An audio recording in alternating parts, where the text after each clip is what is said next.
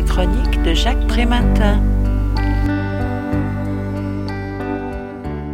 La crise de 2008 n'a fait que radicaliser le néolibéralisme, constatent les auteurs du livre intitulé Le cauchemar qui n'en finit pas, comment le néolibéralisme défait la démocratie. La politique économique qu'il impose un peu partout dans le monde veut faire payer aux salariés et aux retraités le sauvetage du système financier et le remboursement d'une dette qu'ils n'ont jamais contractée. L'Union européenne a mobilisé 4 500 milliards d'euros, soit 37% du PIB, pour éviter l'écroulement des banques.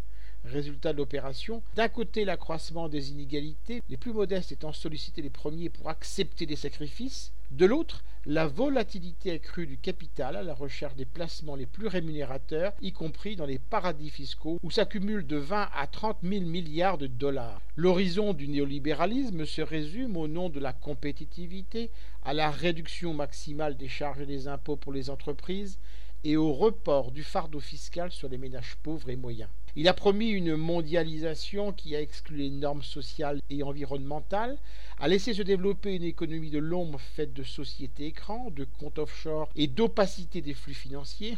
Si la social-démocratie française a joué un rôle décisif dans la libéralisation de l'économie, fétichisme de la monnaie stable, flexibilité du marché du travail, réduction des impôts et des dépenses sociales, l'Union européenne a eu de cesse que de privilégier la concurrence libre et non faussée, privant les États membres de toute possibilité de s'opposer à l'un de ces actes.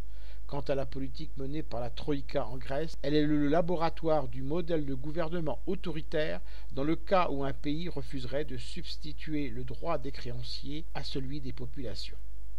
Je rappelle le titre de l'ouvrage que je viens de vous présenter. Le cauchemar qui n'en finit pas, comment le néolibéralisme défait la démocratie. Les auteurs en sont Pierre Dardot et Christian Laval. Leur livre a été publié aux éditions de la Découverte en 2016 et est vendu au prix de 13,50 euros. Vous pouvez retrouver le texte de cette critique dans le numéro 1213 de Lien Social. Il est consultable sur le site du journal www.lien-social.com. Je vous dis à très bientôt.